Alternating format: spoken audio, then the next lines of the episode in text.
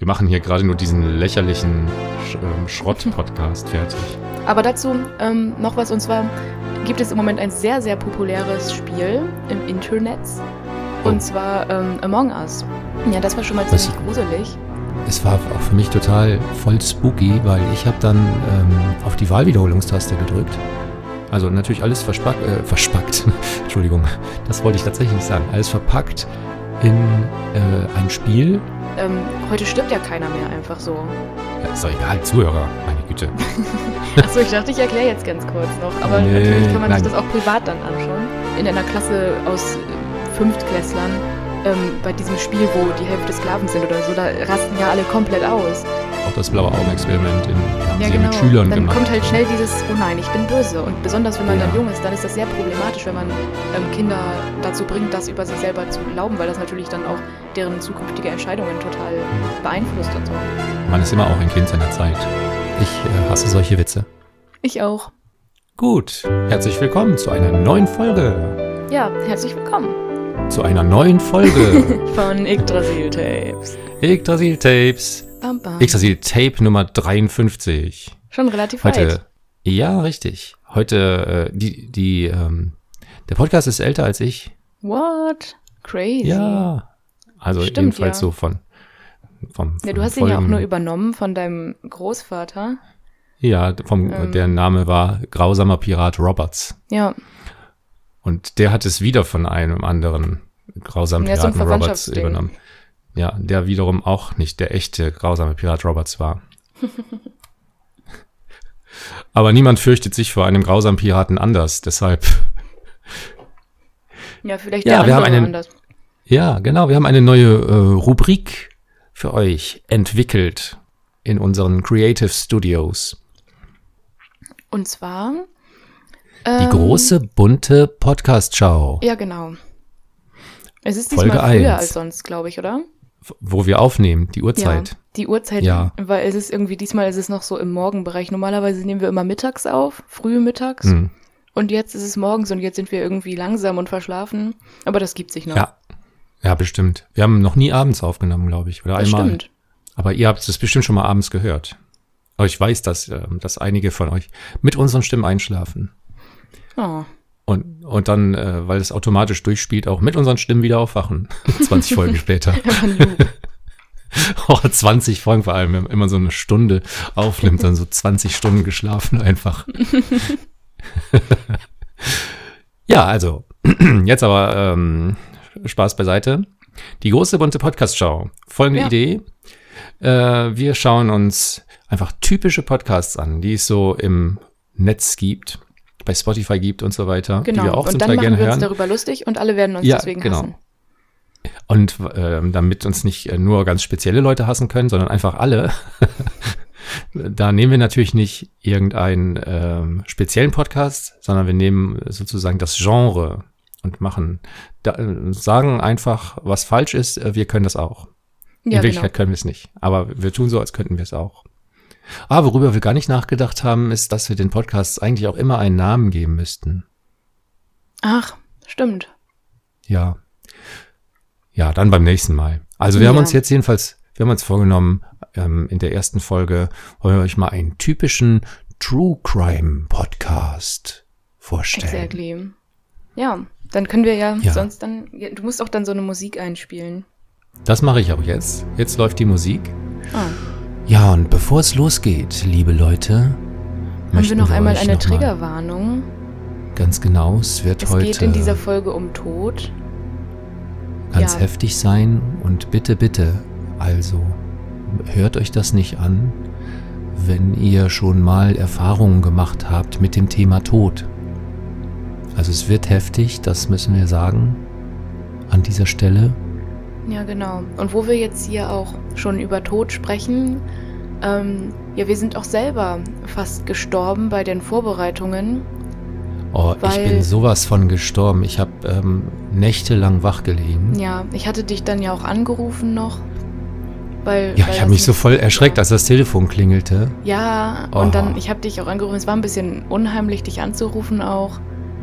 Ähm, Ja. Weil mein Telefon irgendwie dann so ein lautes Geräusch gemacht hat auch und ich wusste nicht warum. Und das kann jetzt dann der. Klingelton gewesen sein, aber ich wusste es halt dann irgendwie in dem Moment nicht. Ja, das war schon mal Weißt ziemlich du- gruselig. Es war auch für mich total voll spooky, weil ich habe dann ähm, auf die Wahlwiederholungstaste gedrückt und Ja. dann bist du dran gegangen. Ja, Das war genau. irgendwie Das so war so ein riesiger Zufall. Und außerdem ja. war es dann irgendwie auch schon 5 Uhr oder sowas und es fing halt auch schon an zu dämmern. Und dann war es schon ziemlich gruselig. Ja. Und der Fall, den wir euch heute ähm, vorstellen wollen, der ist auch wirklich ziemlich gruselig. Ja, genau. Diesmal bist du ja wieder mit Erzählen dran. Ja, genau. Also, ich weiß nicht, ob du äh, von dem Graham Scott-Fall gehört hast, der sich vor ein paar Jahren ereignet Ah, hat. den habe ich mir so gewünscht, dass du den mal machst. Ja, Ja. cool. Ja, ich habe die ganze Zeit mir hier total gewünscht, dass du den machst. Es ist so gut, dass du den jetzt machst. Ja, und zwar äh, Graham Scott, für die, die jetzt das noch nicht wissen. Also wir werden euch natürlich auch die ganzen Links und äh, die ganzen Fotos In die ähm, Show Notes auf- packen auch. Ja, richtig. Ja. Und äh, könnt ihr auch bei Instagram sehen. Aber auch bitte da, guckt euch das nicht an, wenn ihr Leichenteile nicht sehen könnt. Genau. Ja, also ich habe extra im Darknet so ein bisschen äh, die, die Polizeifotos auch rausgesucht für euch. Aber bitte schaut sie euch nicht an, die Fotos. Ja, genau. Also das ist schon ähm, auch eine ernst gemeinte Bitte dann. Ähm, ja. Ja. aber ich denke, ihr seid ja auch alle vernünftig.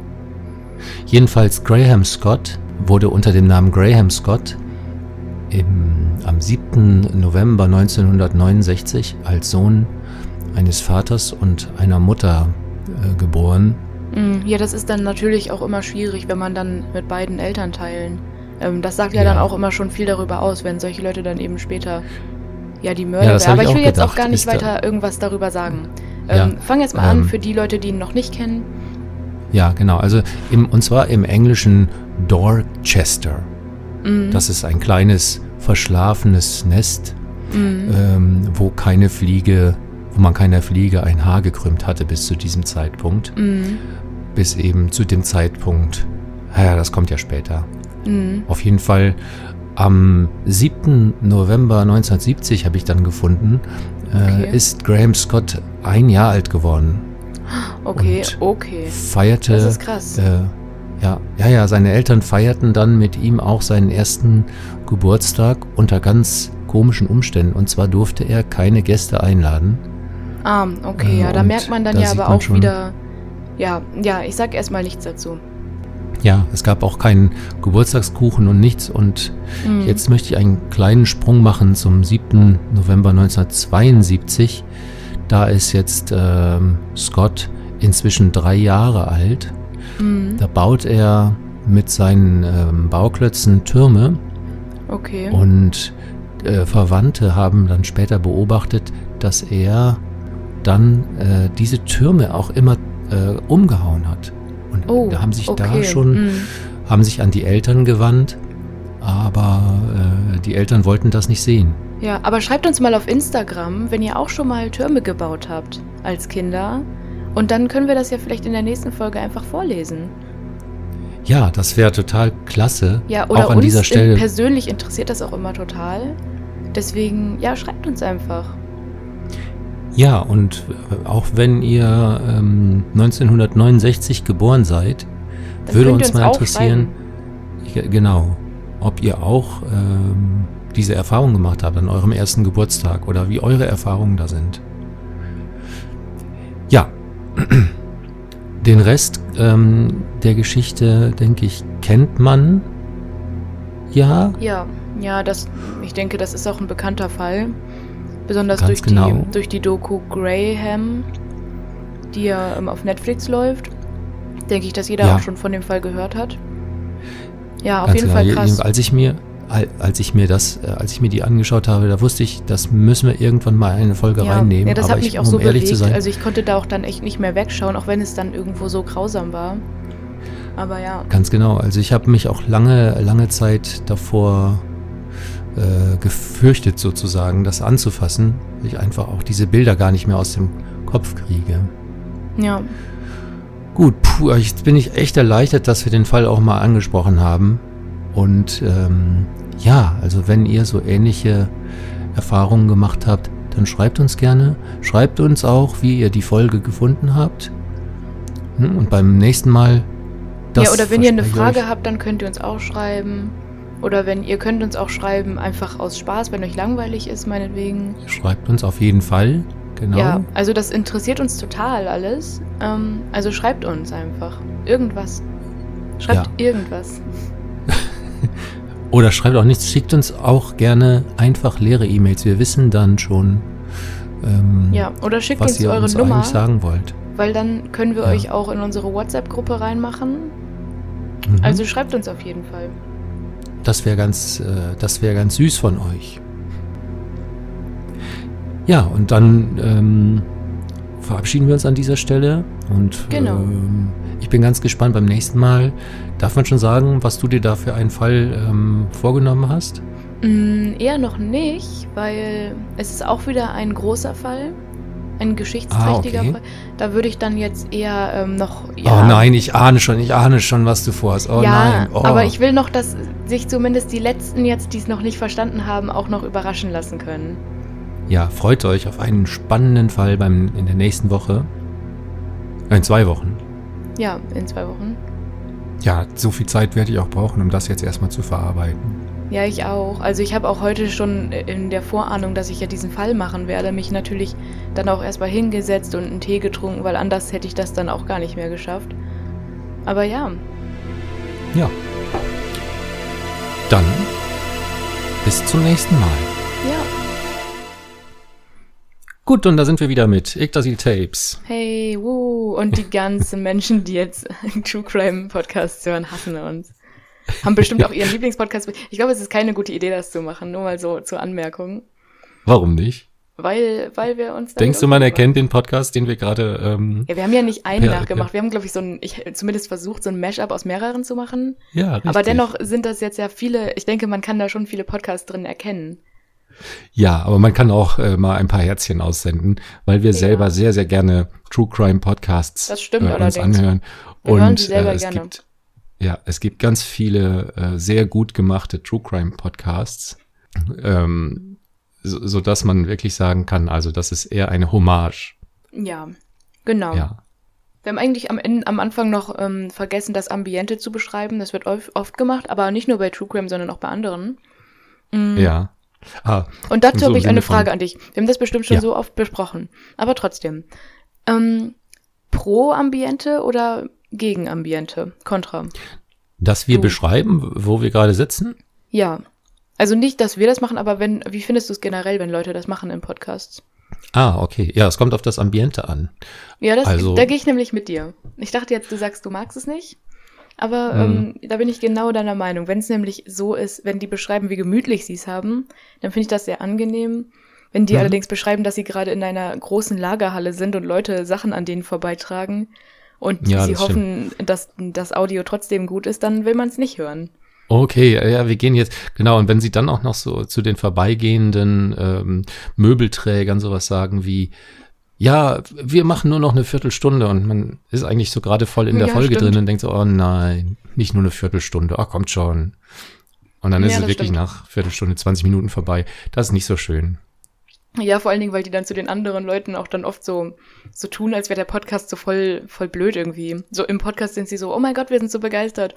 Und dann geht so jemand vorbei und fragt die so, wie lange sie noch brauchen. Und dann sind sie gleich so, ja, nur noch eine Viertelstunde. Nee, wir sind hier jetzt auch sofort fertig. Tut uns auch leid, Ja. weißt du, so, ah. Aber wir müssen das hier noch, noch schnell so ab, abwickeln. Ja, genau. Ja. Wir machen hier gerade nur diesen lächerlichen Sch ähm, Schrott-Podcast fertig. ja. Ja, nee, das ist nicht so schön. Ja, ich weiß nicht. Ähm, ich bin mir auch nicht sicher. Meinst du, das ist so, dass da, ähm, dass die immer die Wahrheit sagen? Bei den Ambiente-Dingern? Ja. Ich weiß es nicht. Also die sagen häufig, zumindest bei den Podcasts, die ich höre, da sagen die eigentlich immer nur so, ja, wir sitzen hier gerade in dem und dem Büro und ähm, ja, das ist ein, oder willst du vielleicht mal den Raum beschreiben? Und dann sagt die andere Person, ja, das ist ein ähm, kleiner Raum, natürlich mit vielen Büchern auch, weißt du, so. Ja. Ja, das stimmt. Und da, die machen das Ähm. immer so einen auf intellektuell mäßig. Wobei man natürlich sagen muss, manchmal hilft das Ambiente einfach auch zu. Äh, Also zu ich höre das tatsächlich sehr gerne. Bei solchen Dingern, da weiß ich das irgendwie gerne, weil ich mir dann richtig gut vorstellen kann, wie die da sitzen. Und besonders, wenn die dann auch sagen, dass sie zum Beispiel Kaffee trinken oder so, dann äh, mag ich das Mhm. eigentlich gerne. Dann, Ich trinke übrigens weiß- gerade Kaffee. Ja, ich auch. Ja, das sollten wir vielleicht nochmal sagen. Das ist ja neu seit der letzten Folge. Wir nehmen nicht mehr gemeinsam in einem Studio auf, sondern durch äh, bedingt Jetzt haben wir offiziell Umzug. eine Zentrale und einen Außenposten. ja, genau. Du bist im Außenposten. Ja. Gestern noch haben wir uns live gesehen und äh, heute schon wieder jeder an seinem Platz. Bei Genau. der Arbeit. Ja, genau. Ich habe mich sehr gefreut über die letzte Folge. Die ist ja inzwischen online, wenn man das, wenn, äh, wenn man das hier hört, auf jeden Fall. Ist ja logisch. Ja, genau. Ähm, aber auch jetzt, wo wir es aufnehmen, inzwischen ist die Folge schon online. Und äh, die hat mir wirklich Spaß gemacht. Wir haben ja über dieses Rollenverständnis äh, in Büchern gesprochen. Ja, am Anfang hatten wir uns ein bisschen in das All verlaufen. Aber das ging dann zum Glück irgendwann weg.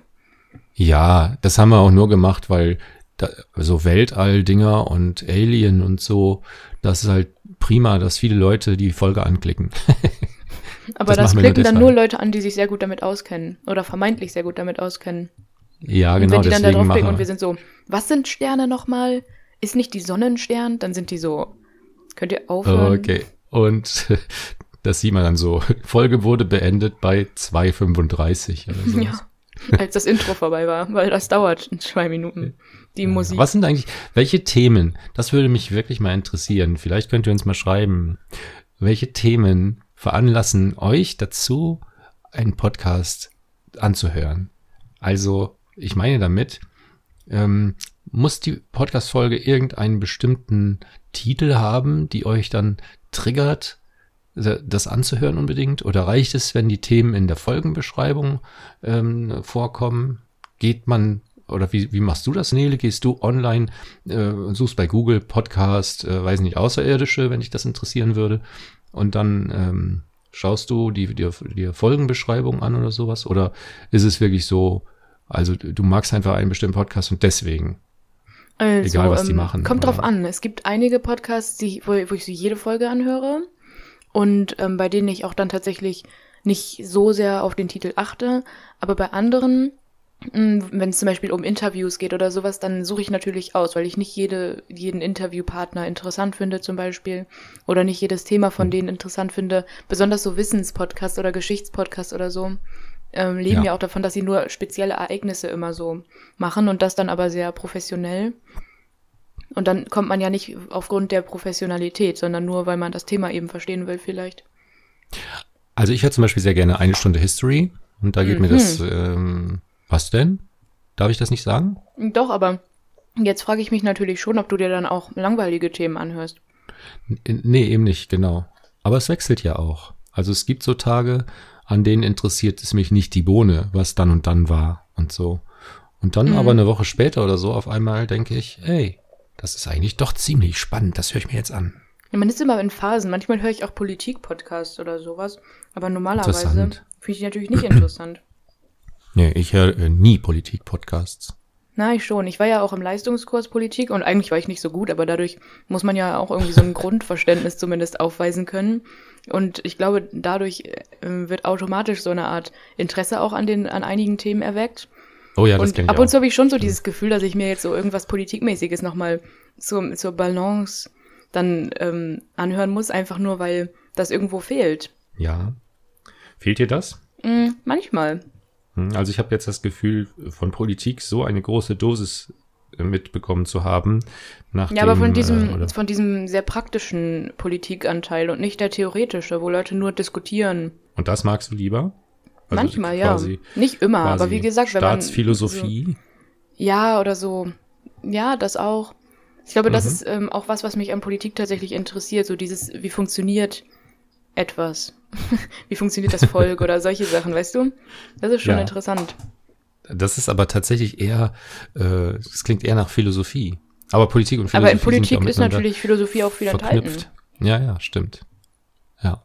Sag mal, kennst du eigentlich dieses Spiel ähm, Nacht in Palermo? Ja, natürlich, aber das heißt Ja. ähm, überall anders. Das heißt ja auch Werwölfe.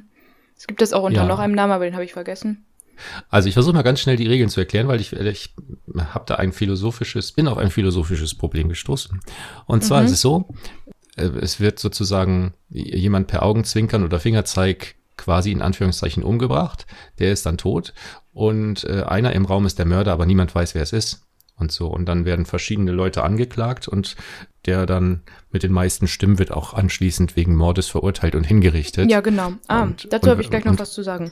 Ja, und wenn es äh, aber der Falsche ist, dann ist er halt auch tot und das Spiel geht weiter und der Mörder Ja, kann genau. lustig weiter, weiter morden. So, und jetzt äh, habe ich das gespielt mit ein paar Kindern Mhm. und die Konstellation war jetzt so, ähm, Mörder lebte noch und es waren vier Leute im Raum.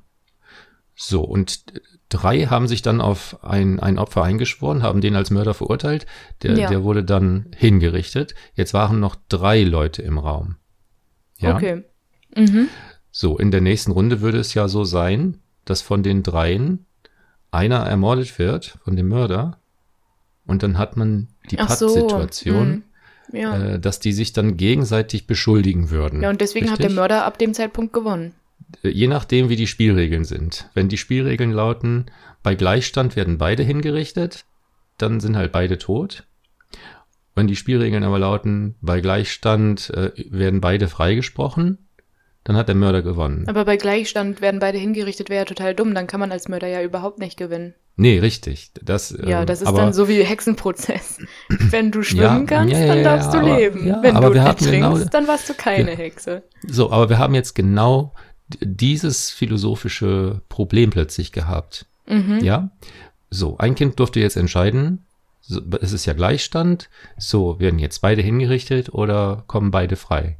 Das Kind Ja, genau. argumentiert, beide hingerichtet, Mhm. weil sonst in der nächsten Runde der Mörder ja automatisch den Nichtmörder umbringt und dann ist der eh tot. Also der ist so Ja. oder so tot. Und aber der Mörder äh, würde in der Variante beide freigesprochen, dann ja ähm, frei ausgehen, also ungestraft genau. davonkommen. So, und jetzt die Frage, wenn das so wäre. Du weißt also, eine Person ist sowieso dem Tode geweiht. Egal, ob du es nun befürwortest oder nicht, dass der hingerichtet wird als Mörder, ne? Mhm. Der ist sowieso dem Tode geweiht. Würdest du dann urteilen, ja, dann lieber bring, bring ich dich um und den Mörder gleich mit, als der Mörder bringt dich um und kommt dann selber frei. Also, Ah, verstehst du? Ja, das ist sau schwer. Weil man nimmt ja in Kauf den, den Tod eines Unschuldigen.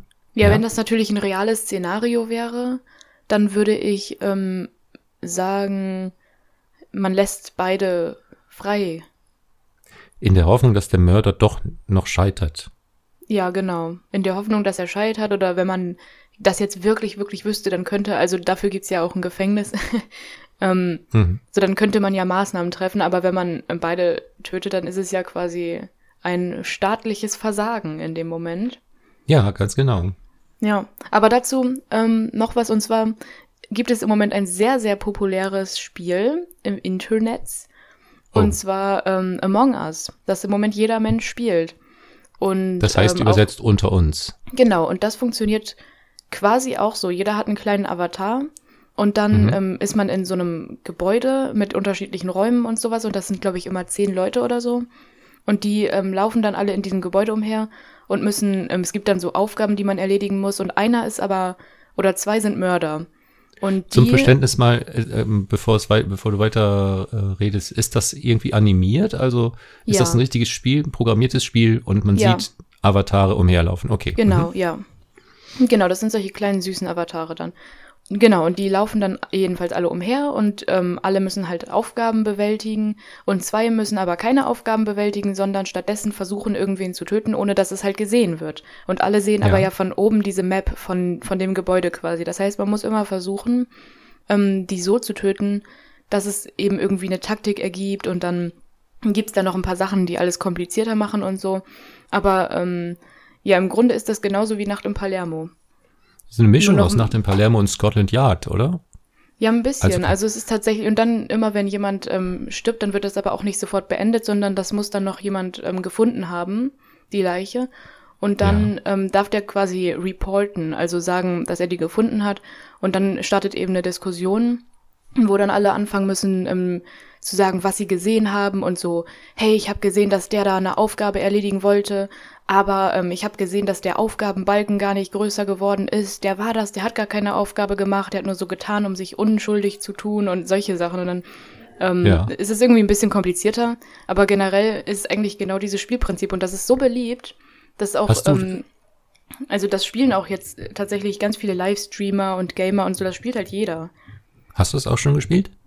Nein, aber es wird immer, wir haben ja vom, äh, vom Studium immer so Abende, wo wir uns treffen online und da wird das immer hm. angeboten. Aber ich persönlich bin tatsächlich nicht so interessiert daran, weil das einfach so ein taktisches Spiel ist und dann noch irgendwie, äh, der muss dann da und dann durch das Untergrundsystem kann man irgendwie verschwinden, aber wenn man das macht, dann ist man auf jeden Fall verdächtig und ach, kompliziert und ich glaube nicht, dass ich da drin besonders gut wäre. Ah, okay. Aber ja, generell ist, ja. ist das ähm, ist es sehr interessant, finde ich, dass das jetzt so ein Hype erlebt. Was meinst du, woran das liegt? Also glaubst du, dass es einfach den Leuten Spaß macht, Mörder zu sein? Ich glaube, Menschen Oder? lieben es einfach. Andererseits, es macht ja auch total Spaß, der Mörder zu sein. Also auch bei Nacht in Palermo oder so. Oder bei Werwolf ja. eben dann der Täter zu sein, sozusagen. Macht, glaube ich, den meisten viel Spaß, auch wenn es stressiger ist. Aber vielleicht ist es auch einfach dieses, dass Leute es lieben, so Drama zu haben und Drama aufzuklären und so. Genau, also wir hatten, ähm, das es fällt mir gerade ein, als ich noch äh, Kind war oder Jugendlicher, äh, so, so ein Klassenparty mal äh, im Partykeller unserer Schule, was ursprünglich, glaube ich, der Luftschutzbunker unserer Schule war oder so. Also ja. fensterloser Betonraum äh, irgendwie. Und wenn man da das Licht ausmachte, dann war es da stockfinster. Mhm.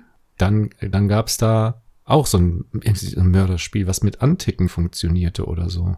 Ja, genau. Und das fand ich sogar noch ein bisschen spannender, weil das so auch diese physische Komponente hatte. Ja. Ja, ich habe mal ähm, in irgendeinem True Crime Podcast war das, glaube ich, da haben die sich auch die Frage gestellt, warum Menschen so gerne True Crime Podcasts hören. Und dann gab es auch unter anderem die Erklärung, dass es eben früher immer noch diesen klassischen Marktplatz gab, so im Mittelalter oder so. Da gab es ja wirklich oft tote Menschen und ähm, wirklich häufig solche Volksentscheide und so, haha, jemand ist gestorben, wer kann es gewesen sein? Und Hexe, wer ist eine Hexe und solche Sachen. Und Voyeure, und, die dann zu öffentlichen Hinrichtungen. Ja, gingen. genau, diese öffentlichen Hinrichtungen und das quasi, ähm, heute stirbt ja keiner mehr einfach so. Und früher war das ganz normal, dass ständig irgendwer gestorben ist. Und das ist quasi unser Umgang jedenfalls mit dem Tod ist oder damit, ähm, dass diese Komponente eben fehlt.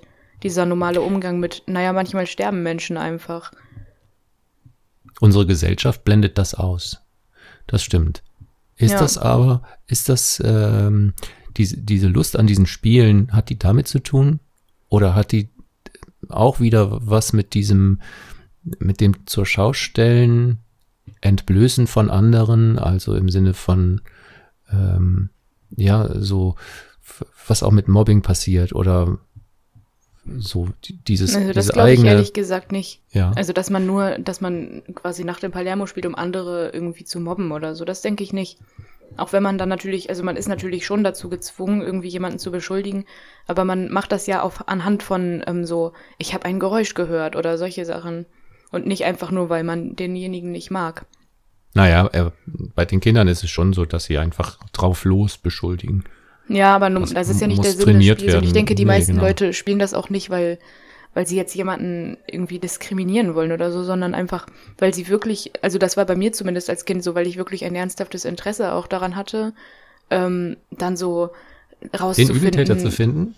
Ja, und so, ja, haha, derjenige hat sich jetzt aber auffällig verhalten, der muss das gewesen sein und solche, also dass man wirklich auch so Teil des Entscheids ist und so, oh mein Gott, jemand Lass hat jetzt wirklich gewinnen. was gemacht und so. War das, ist hm? das die, äh, ist das die Motivation gewesen?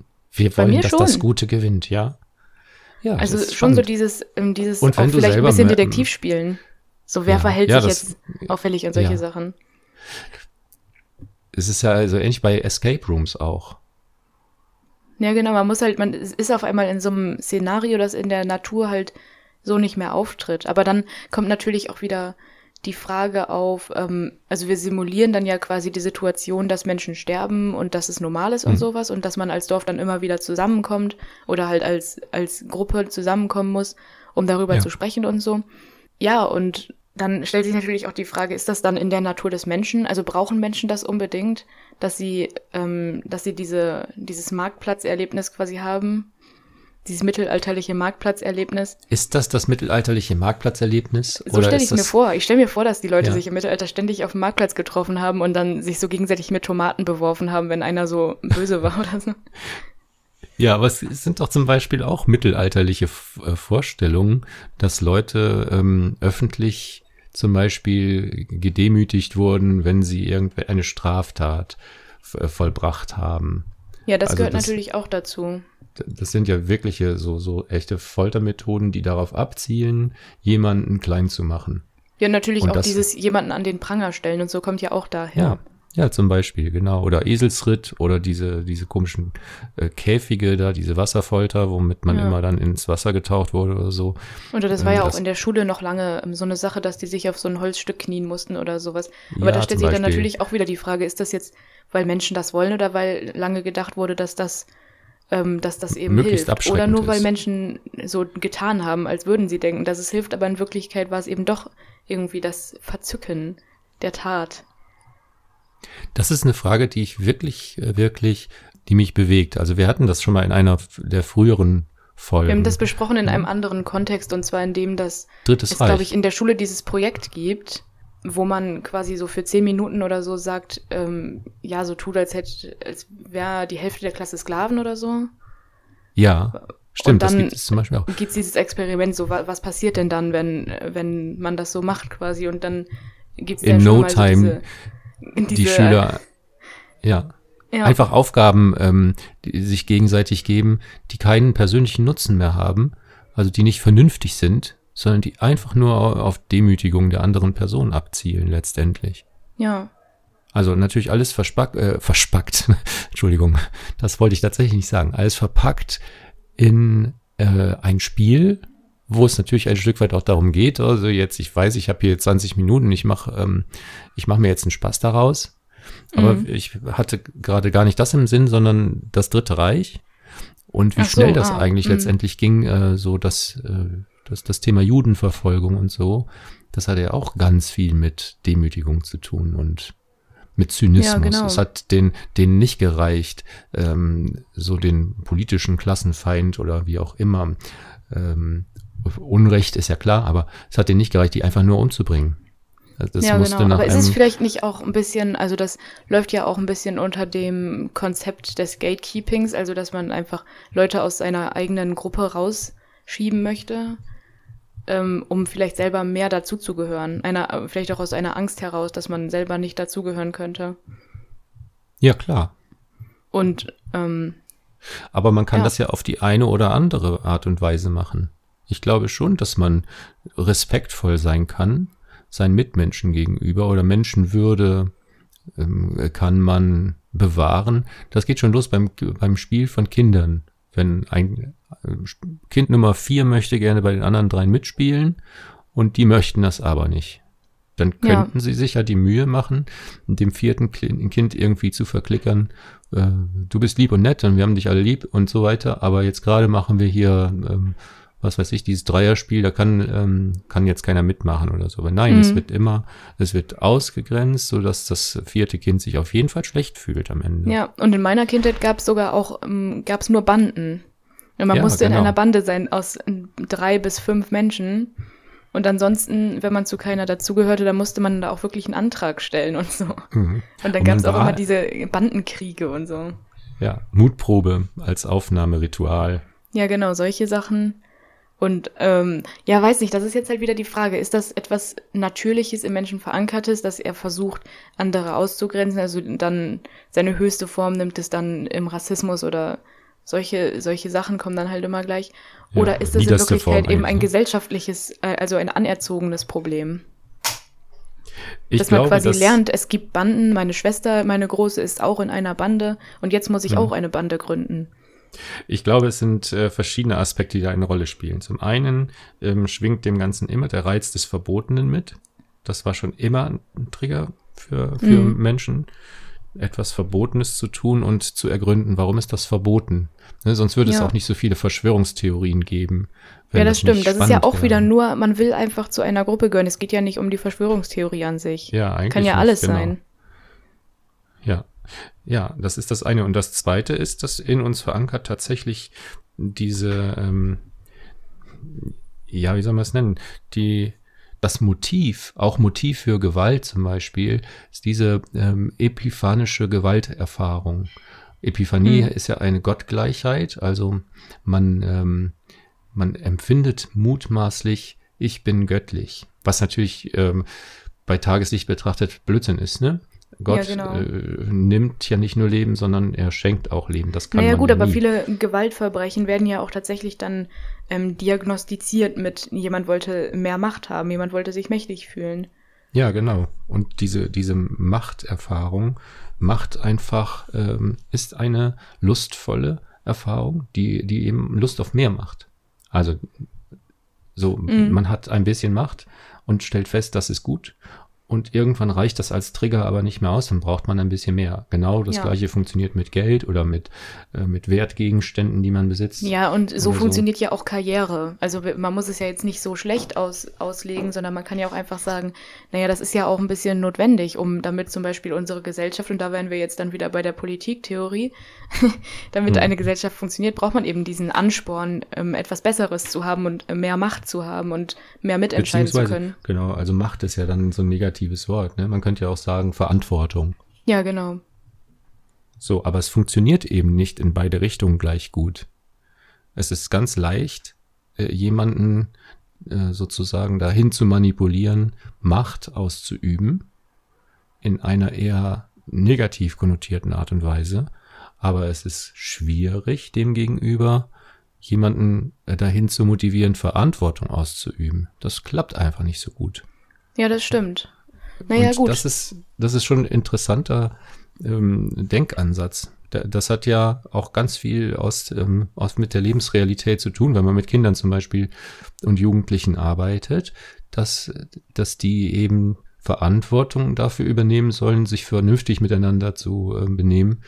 Äh, zum Beispiel niemand auszugrenzen, keine Gewalt untereinander und so weiter, Respekt, bla bla bla, die ganzen Dinge. Also das ganz übliche Programm mhm. was man als Erzieher eigentlich erreichen möchte. Ja, oder genau. eben als Lehrer oder als was auch immer. Auch Eltern wollen das erreichen. Aber die Kinder und Jugendlichen handeln eben genau dem entgegen. Ja, also ja, aber auch um sich zu emanzipieren natürlich, weil man eben nicht diese Abhängigkeit haben möchte mehr. Und das ist vielleicht auch ein bisschen was. Ich denke, ähm, dass, also ich höre ja auch viele True Crime Podcasts und. Ähm, da kommt es immer ein bisschen so rüber, wie dass die Menschen, die sich eben am machtlosesten fühlen, also auch, ähm, es gibt ja diesen Podcast Sekten und Kulte, wo es dann immer um Leute geht, ja. die irgendwelche Sekten ähm, ja, gegründet haben oder so, das sind immer Leute, die haben irgendwo in ihrem Leben auch erfahren, keine Macht zu haben oder eben hatten dann ja die klassische schlechte Kindheit oder so. Genau, und kommen aus und, ähm, extremen, dann, oft auch extremen Umständen. Ja, sind quasi äh, am Verhungern, was Macht angeht und ähm, mhm. versuchen dann eben umso mehr auszuüben. Und das ist ja bei, äh, ja, zum Beispiel jetzt, ähm, wenn Leute jetzt, äh, weiß nicht, irgendwie, ja, halt anderen Leuten Gewalt zufügen oder so, dann ist es auch oft eben genau das, dass die, ähm, das ist ja nicht, passiert ja nicht in einem Milieu, wo ähm, normalerweise Menschen irgendwie erfahren, dass sie durchaus Macht haben oder so, sondern ja, eher glaube, Leute, die sich eben machtlos fühlen oder hilflos. Normalerweise ist es ja so, dass, sagen wir mal, wenn du einen gewissen intellektuellen Zugang zu diesen Themen hast, dass du dir dann bewusst bist über ähm, die Macht, die du vielleicht besitzt. Und das kann in Freundschaften genauso sein wie im beruflichen Kontext oder so. Ja, Na, und, und das hat natürlich auch viel mit dem Elternhaus zu tun. Wenn ja. Eltern einem zeigen, so, du bist selber dafür verantwortlich, das ist wieder jetzt die Verantwortung auch, du bist selber dafür verantwortlich, was du tust und für dein Leben und wenn du jetzt viel lernst zum Beispiel, dann bekommst du auch gute Noten. Und in dem Fall ist man dann ja mächtig darüber, welche Noten ja. man eben hat und so. Also da fängt es ja schon an oder schon als Kleinkind. So, wenn du dich gut verhältst, dann bekommst du Süßigkeiten und wenn nicht, dann nicht. Das ist ja schon etwas, wo man auch selber quasi dann natürlich erstmal nur in sehr kleinem Maße, aber doch auch ähm, dann Macht ausüben kann. Oder eben auch wenn ich schreie, dann helfen Mama und Papa mir. Und das nutzen Kinder natürlich auch dann aus. Genau, so. das ist, das ist auch eine Form von Macht, weil Ja. hierzu nichts geleistet werden muss.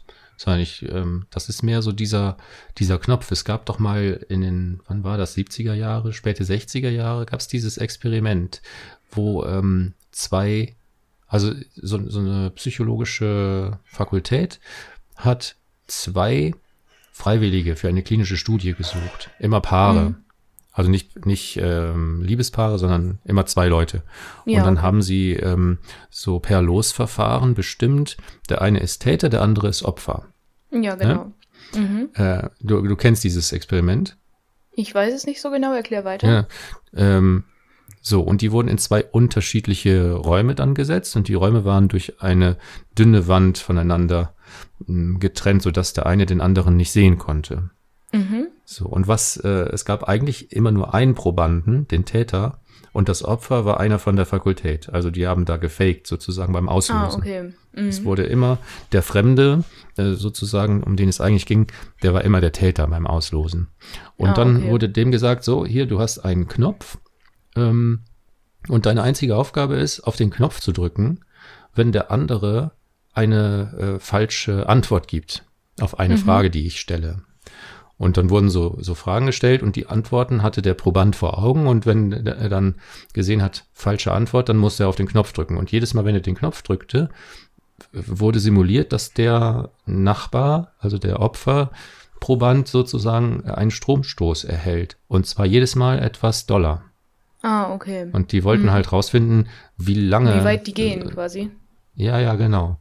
Mhm. Und dabei ist eben rausgekommen, dass, warum auch immer, also durch die Autorität de, der Versuchskonstellation oder durch den weißen Kittel des ähm, Fragestellers oder so, die sind jedenfalls regelmäßig sehr, sehr weit gegangen. Und kaum jemand hat irgendwann aufgehört. Also es wurde immer lauter geschrien auf der anderen Seite bei jedem Mhm. Stromstoß und irgendwann kam gar keine Reaktion mehr. Und der, der Professor da hat gesagt, nein, nein, machen Sie nur weiter, es ist alles gut und so weiter. Aber ganz offensichtlich war nicht alles gut. Mhm. Mhm. Und, ja, das ist ähm, interessant. Keiner hat irgendwie dann, oder ich glaube, ein Haar von zehn oder so, also erschreckend wenige Leute haben wirklich ähm, dann gesagt, nee, ich drück da nicht mehr drauf. Da können Sie mir hundertmal erzählen, dass alles gut ist. Es ist nicht alles gut, das hört man doch und so. Ja, Also die haben schon gezögert, ne, haben sich erschreckt, aber haben trotzdem weitergemacht.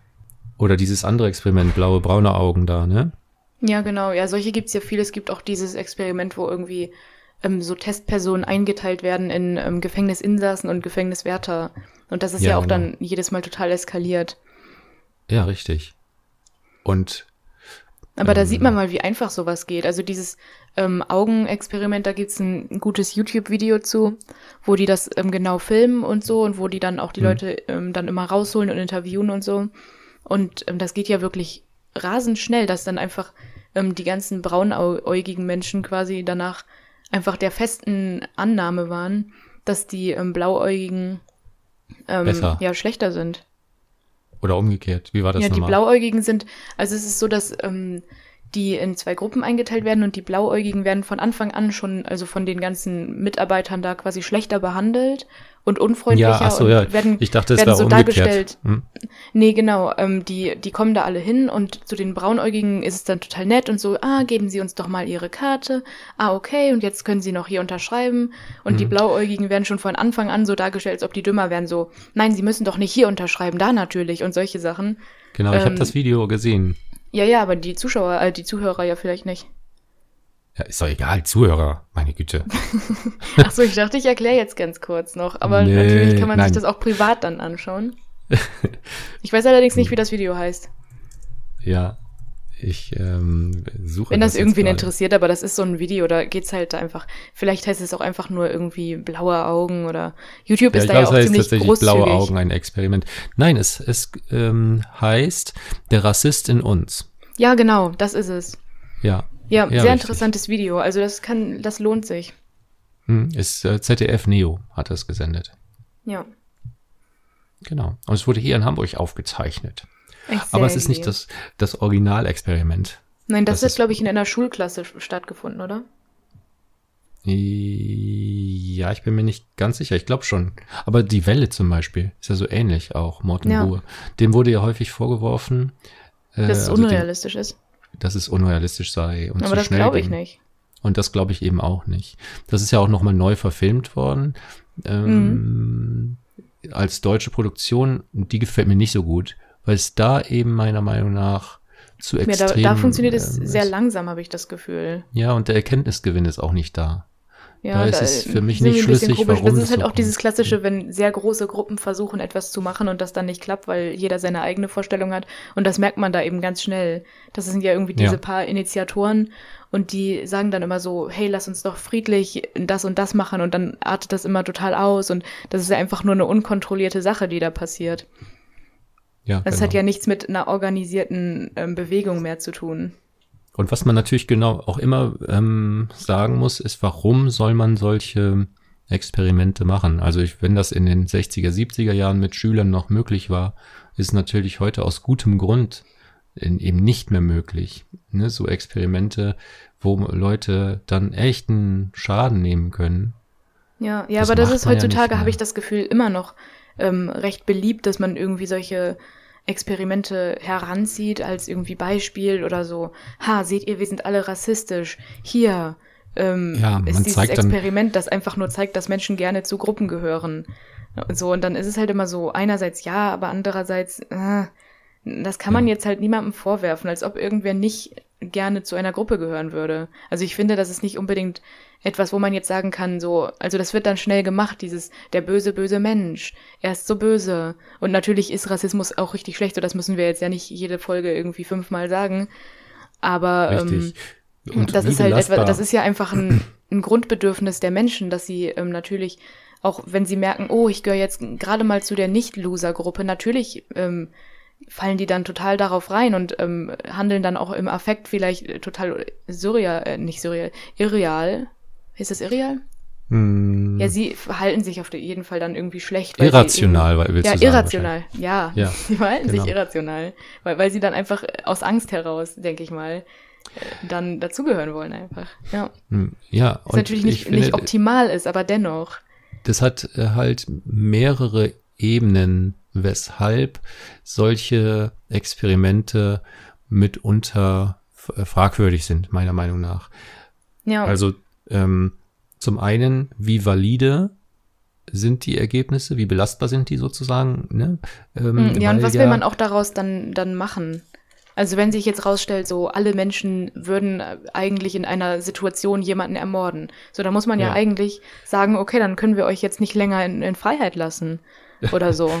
Ja, im Prinzip. Also ne? man muss dann Genau, ja was- quasi daraus Konsequenzen dann auch ziehen. Wenn sich jetzt rausstellt, in einer, in einer Klasse aus äh, Fünftklässlern, ähm, bei diesem Spiel, wo die Hälfte Sklaven sind oder so, da rasten ja alle komplett aus.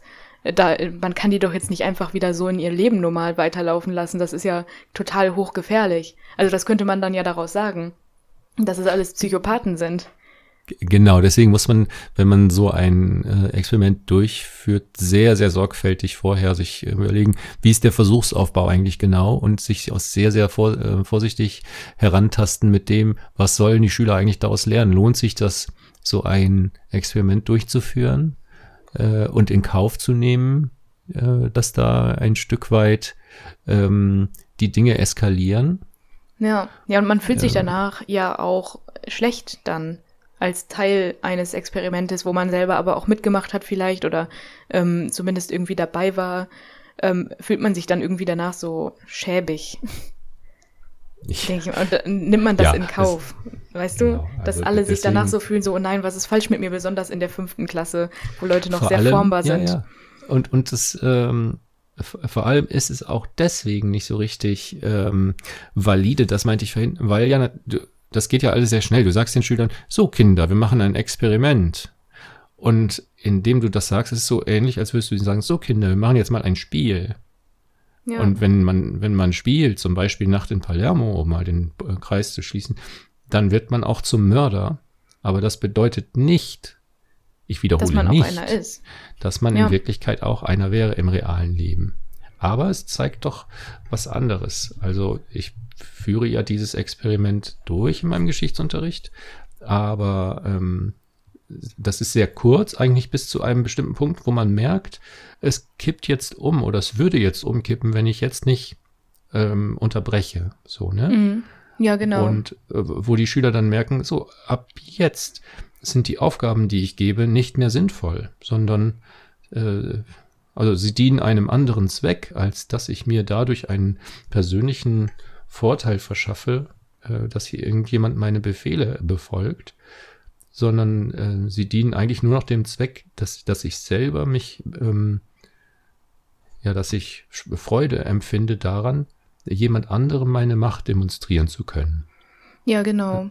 Und, das einmal, und man muss natürlich dann auch, also ähm, du bist dann ja in dem Fall der Lehrer, ähm, und dann ist es natürlich auch deine Aufgabe, da ähm, eine gute Nachbesprechung zu machen und ihnen auch dann ähm, eben zu zeigen, dass sie, also dass das in Ordnung ist und trotzdem irgendwie, also du musst dann halt eine sehr gute Nachbesprechung einfach machen. Ja, richtig, genau. Das, das kann, glaube ich, ähm, nicht jeder Lehrer machen, der einfach äh, meint, das irgendwie als lustiges Experiment zwischendurch zu machen und die dann damit absolut, stehen zu lassen. Absolut gewarnt sei davor, genau. Ja.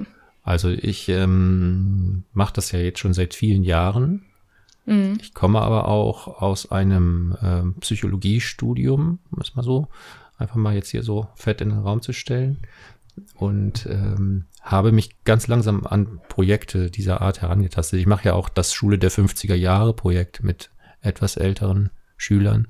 Und mhm. da ist es genauso, dass man sehr, sehr vorsichtig sein muss. Ja, man muss da einfach sehr feinfühlig. Also ich weiß das noch aus meiner eigenen Kindheit, ich kann jetzt ja nun nicht aus Lehrererfahrung sprechen, dass ich ähm, erschreckend beeinflussbar war bei solchen Sachen. Oder auch, mhm. ähm, weiß nicht, wir hatten eine Lehrerin zum Beispiel in Religion, die auch immer versucht hat, dann, äh, da war ich aber noch in der vierten Klasse, die versucht hat, uns zu missionieren. Und dann hat sie zum Beispiel so ähm, eine Geschichte vorgelesen, so ja, hier, ähm, da ist ein Haus abgebrannt und dann kam aber irgendwie ein Feuerwehrmann und dann waren ganz oben noch Leute und die Leiter war zu kurz.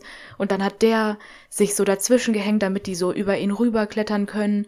Und als die dann alle auf der anderen Seite waren, ist er dann, hat er sich dann fallen gelassen in die Flammen ähm, mhm. Und so ist Jesus auch. Und das ist ja, ähm, er ist ja der Einzige, der das so machen würde, weil Jesus springt für uns in die Flamme, aber wir würden das ja niemals machen. Und als Kind in der vierten Klasse dachte ich dann, ja, sie hat vollkommen recht und das ist so tiefgründig und sie, ich habe das auch überhaupt nicht gecheckt, dass das jetzt natürlich von vornherein wusste man, dass es jetzt auf Jesus abzielt und so. Ja. Aber ich habe das halt echt nicht gecheckt in der vierten und dann ist es halt wirklich, man denkt dann so, ja, stimmt und ich würde niemals in die Flammen springen für andere Leute. Dabei würden das viele machen, wenn die wüssten, dass sie die ganze Welt dafür retten.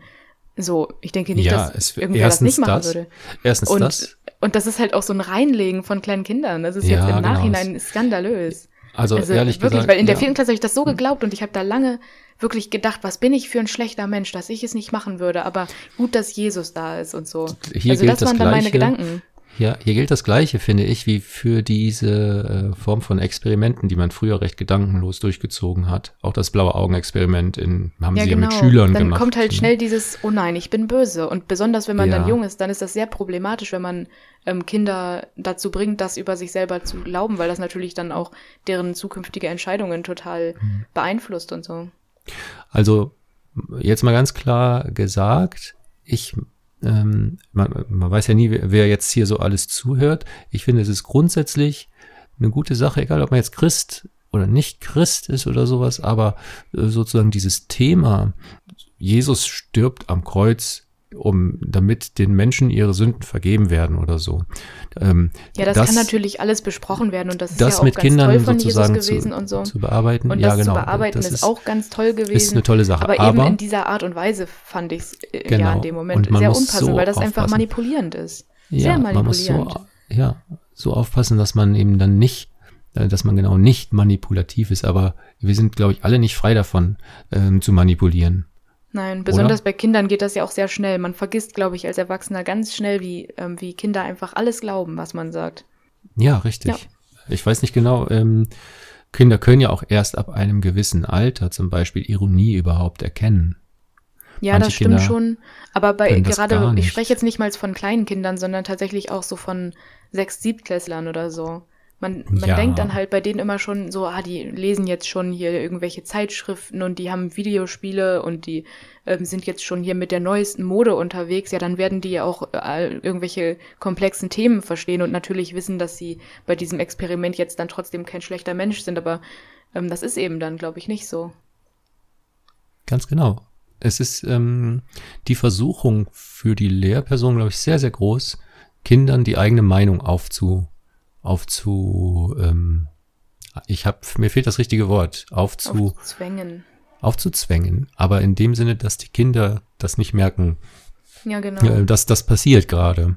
Also indem man ähm, durch zynische Bemerkungen oder so, ne, dann ist man witzig und eloquent und dann ähm, denken Ja, und Kinder weil auch natürlich Kinder hat er einen sehr gerne so. dann mögen, wenn man sagt so, ach ja, die anderen im Kollegium, wenn man jetzt Lehrer wäre, äh, die machen immer was falsch. Aber ich sage jetzt auch nicht was, aber die machen immer irgendwas keine, falsch.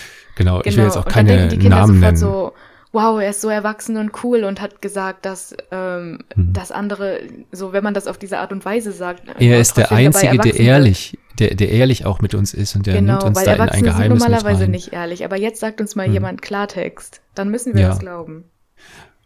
Wir, wir mochten diesen betreffenden anderen Lehrer sowieso nie. Ja. Es ist kein Wunder, dass ich schlechte Noten bei dem kriege und so. Ja, man Ja, glaubt es einfach furchtbar gerne als Kind und Hm. hinterfragt es überhaupt nicht.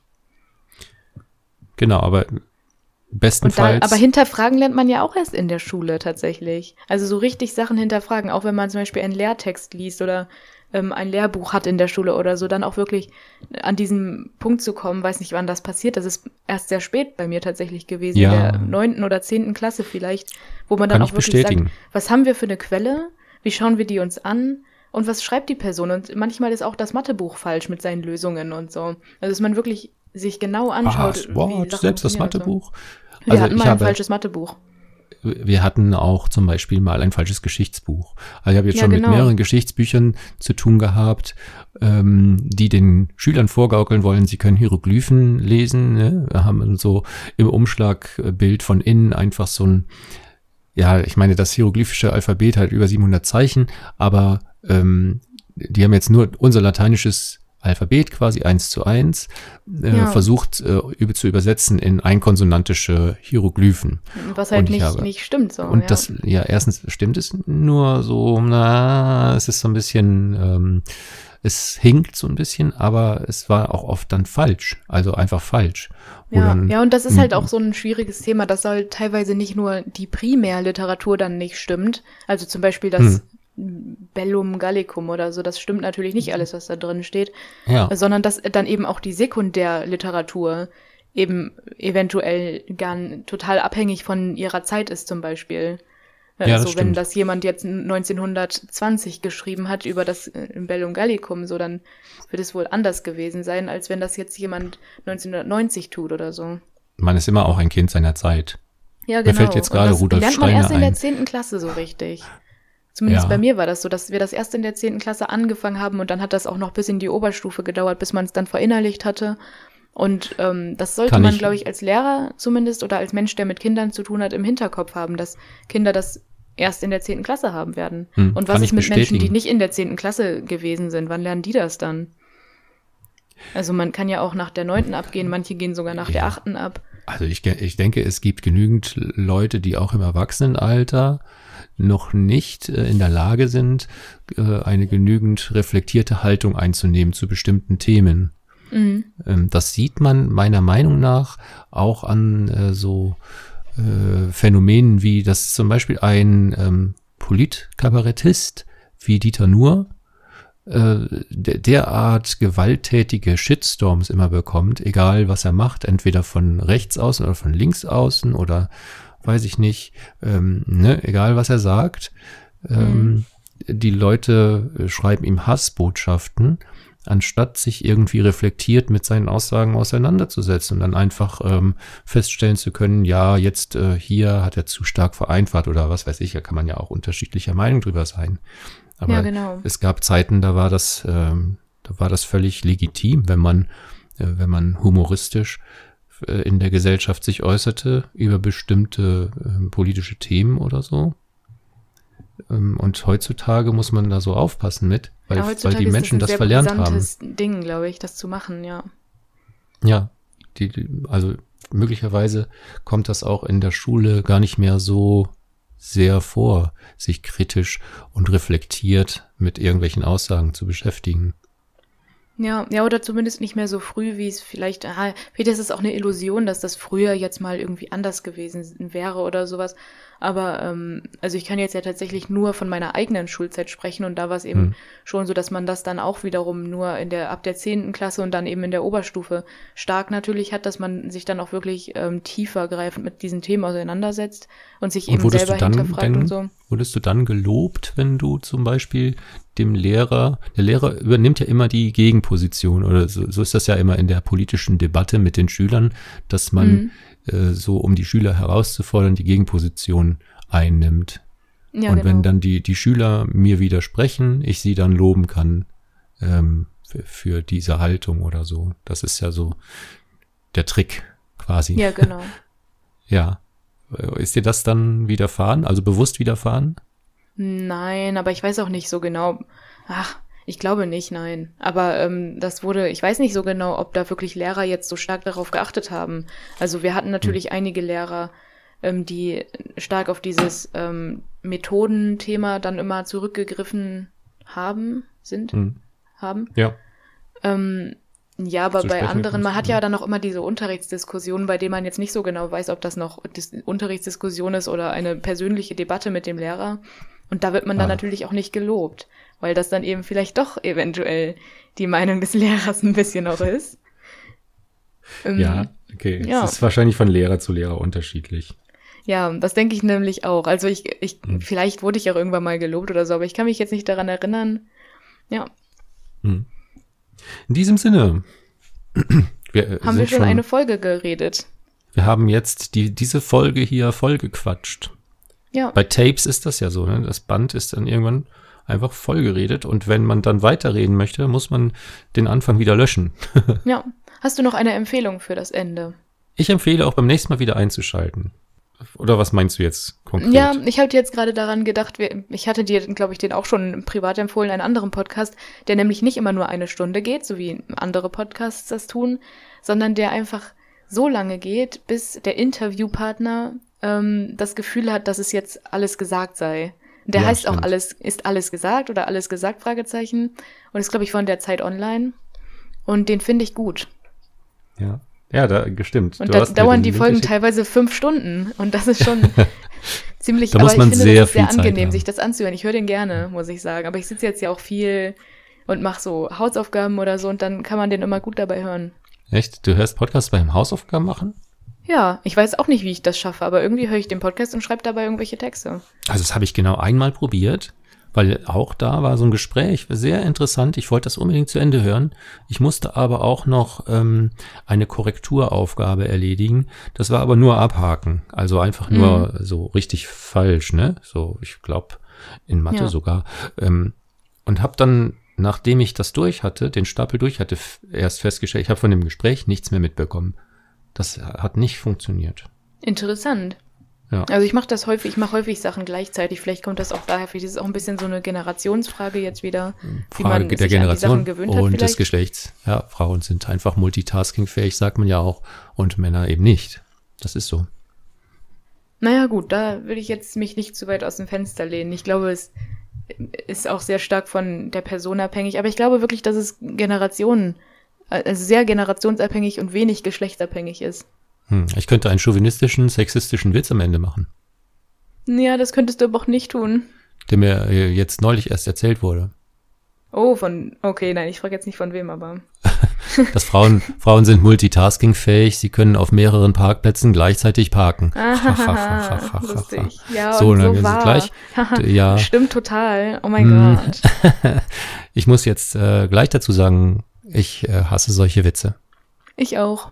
Ja. So, schreibt uns bitte, soll ich solche Witze in Zukunft lieber nicht erzählen? Oder wenn sie zufällig doch, schreibt uns doch schreibt bitte. Schreibt uns doch einfach mal, wenn ihr auch in die Schule gegangen seid. Ja. Immer diese schreibt Oder, uns doch einfach, Podcast sagen genau. immer irgendwelche allgemeinen Sachen, die jeder erlebt hat. Sollen wir uns die Folge, sollen wir die Folge schreibt uns nennen? ich würde irgendwas mit Among Us ne-, nehmen, weil, weil das im Moment so ähm, groß ist, dass da bestimmt Leute die Folge anhören wollen. Ja, okay, das machen wir. Okay, jetzt aber, ciao mit Au. Ciao mit Au. Ah nein, tschüss mit Üs. Auf Wiedersehen, auf Wiedersehen mit Wiedersehen. Mit Wiedersehen.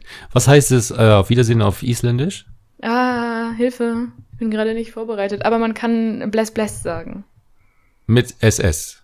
Oh, ouch. Das geht nicht. Ah, nein, das geht nicht. Äh, okay. Aber Bless Bless heißt, heißt wahrscheinlich sowas wie Das ist sei, eine Falle gewesen. Ja, das war echt eine Falle. Ich hab's nicht gemerkt. Das geht natürlich nicht. Also, Nein, aber man kann wirklich Bless Bless sagen. ja, Das war ernst gemeint. alles klar. Ciao. Ja, dann ciao.